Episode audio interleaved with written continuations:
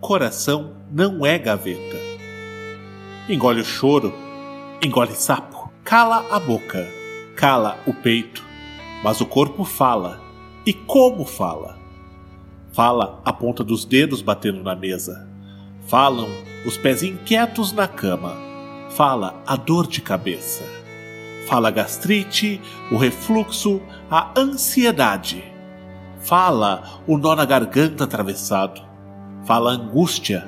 Fala a ruga na testa. Fala a insônia ou sono demasiado.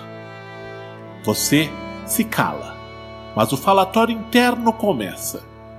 As pessoas adoecem porque cultivam e guardam as coisas não digeridas dentro de seus corações. O normal do ser humano seria a comunicação e conseguir dizer o que está sentindo. Mas nem todos se habilitam para esse difícil exercício. Nem sempre digerimos bem aquelas pequenas coisas, como mensagens mal respondidas, as palavras que machucam, etc. Você finge que não ouviu, engole, e tudo isso vai se acumulando até que um dia enche. Esses pequenos fatos indigestos percorrem a garganta, entram no estômago, invadem o peito e, se deixarmos, calará nossa boca e a nossa paz. O importante é não deixar acumular ou achar que simplesmente tudo aquilo vai aliviar com o passar dos dias. O tempo até que tem um papel importante, mas não resolve tudo. Tentar mostrar que tudo está sempre bem requer muita energia, o desgaste emocional é muito grande. Não dá para engolir tudo e dizer amém. Eu sei. Também não dá para sair por aí vomitando as coisas entaladas na sua garganta. Mas dá para se expressar.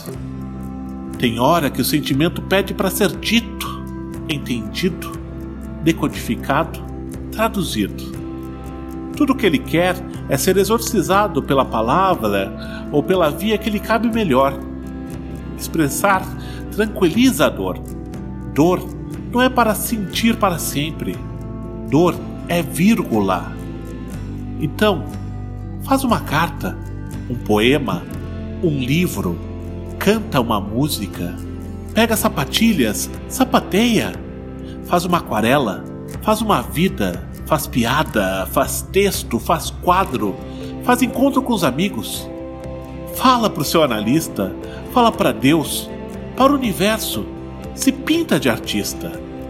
Conversa sozinho, papeia com seu cachorro, solta um grito para o céu, mas não se cale. Pois, se você engolir tudo que sente, no final do processo, você se afoga.